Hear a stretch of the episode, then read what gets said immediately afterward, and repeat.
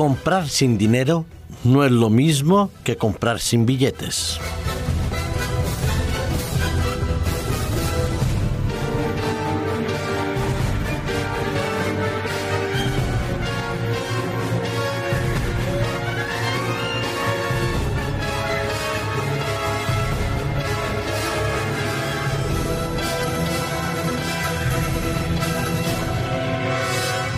Con el desarrollo del comercio en el mundo, se hizo necesario la introducción de un mecanismo que permitiera comprar y vender, pero que fuera mucho más fácil, mucho más viable y mucho más práctico que el famoso trueque que se conocía en la antigüedad, en los tiempos primitivos. Corría el año 1661 cuando Suecia estableció por primera vez un sistema monetario con monedas, billetes, para permitir que las personas pudieran comprar e introducir en su ámbito mercantil la entrega del billete como recibo a quien depositaba otro metal, que sea oro o cualquier otro tipo de productos, en el Banco de Estocolmo. Así, se introducía en la Europa antigua y en la moderna pues las famosas transacciones mercantiles internacionales bien conocidas como el intercambio de divisas con la compra a través de los billetes y monedas. Pasaron los tiempos y el mm, viajar de un lado a otro hizo necesario introducir un sistema de pago que permitiera adquirir las cosas con mayor facilidad y que fuera aceptado a nivel internacional mucho más fácil que el intercambio de los billetes en curso legal en aquel momento en cualquier país del mundo. Y llegaron las famosas tarjetas de crédito que tanto han dado que hablar y tan útil que han resultado en el transcurso del intercambio financiero. Pues bien, Suecia, que fue el primer país en introducir el papel moneda en el año 1661, como lo mencioné,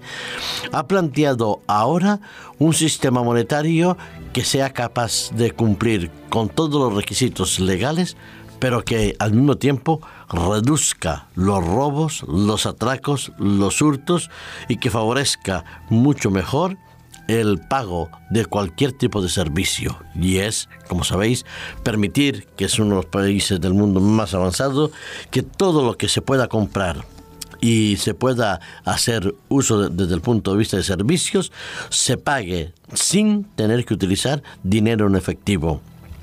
El curso de la moneda sería entonces a través de las famosas cartas de crédito que ya son utilizadas en todo. Se puede hasta pagar el autobús, comprar el periódico y en una iglesia eh, que es la pionera en ella, la de Carl Gustav en Karlsmann, al sur del país, decidió poner un lector de tarjetas, lo que conocemos con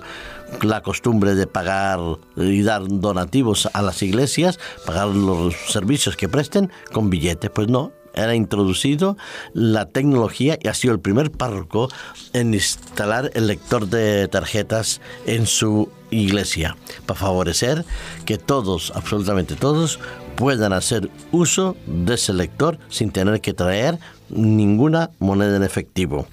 La lucha contra la delincuencia el deseo de hacer más práctico las compras, el evitar eh, que se produzcan pérdidas en efectivo que no puedan ser rastreadas, hace que Estocolmo pueda hoy en día considerarse como uno de los pioneros en la eliminación del dinero en billetes, en las monedas y billetes desaparecerían del curso en Estocolmo, en Suecia. Pues bueno, eso es avanzar en tecnología, pero necesariamente tendrá que haber dinero en, el banco para poder comprar y vender en un sistema monetario basado en el valor de la moneda y en el valor del dinero. Y sin dinero no podemos adquirir nada, o casi todo debe ser adquirido con el dinero. Pero hay algo que el dinero no puede comprar, a pesar de que las personas lleguen inclusive a anunciar que todo ser humano tiene un precio de dinero y se puede comprar las conciencias de las personas, con dinero solo basta tocar la cantidad que cada uno quiere recibir por vender su conciencia. Pero yo creo que no, que el dinero no todo lo puede comprar, que puede ayudarnos a adquirir bienes materiales, que puede favorecer un mejor nivel de vida, puede inclusive darnos una aportación suplementaria a nuestro prisma de la felicidad, pero no hace la felicidad, no hace el valor del ser humano los billetes que tengamos en curso legal, en tarjetas de crédito o en inversiones financieras. Pero hay algo que seguro que el dinero no puede comprar, por mucho que se haya vendido en la historia de las religiones esa idea. No, el dinero no puede comprar la salvación, no puede comprar la paz espiritual, no puede comprar la relación con Cristo, no puede comprar el amor de Dios para nada. Por eso me encanta mucho cuando vemos que vivimos en una sociedad de consumo tan importante como la nuestra,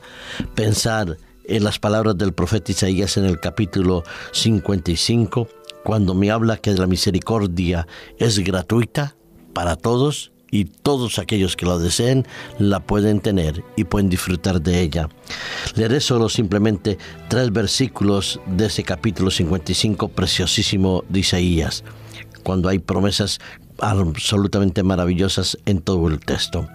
Dice, a todos los sedientos, en el versículo 1 del capítulo 55 Isaías, a todos los sedientos venid a las aguas, y a los que no tienen dinero, venid y comprad y comed. Sí, venid y comprad sin dinero y sin precio vino y leche. porque gastáis el dinero en lo que no es pan y vuestro jornal en lo que no sacia? Oídme atentamente y comed de lo bueno y se deleitará vuestra alma como lo más sustancioso.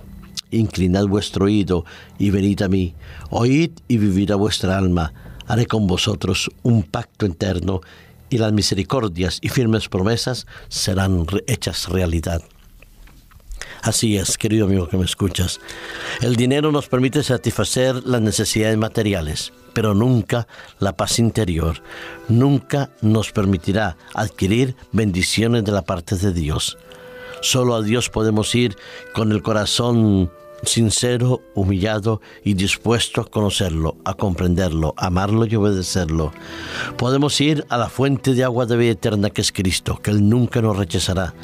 podemos ir a la palabra de Dios y escuchar las palabras de vida que en ella están escritas. Y entonces, cuando nosotros estemos dispuestos a recibir toda la misericordia, la gracia y la salvación que Dios nos ofrece, entonces podrá haber paz verdadera en nuestro corazón, podremos ser saciados con esa sed de amor,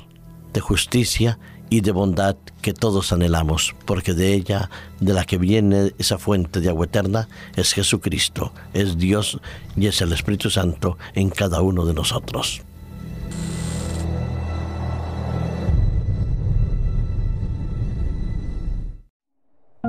Producido por hopmedia.es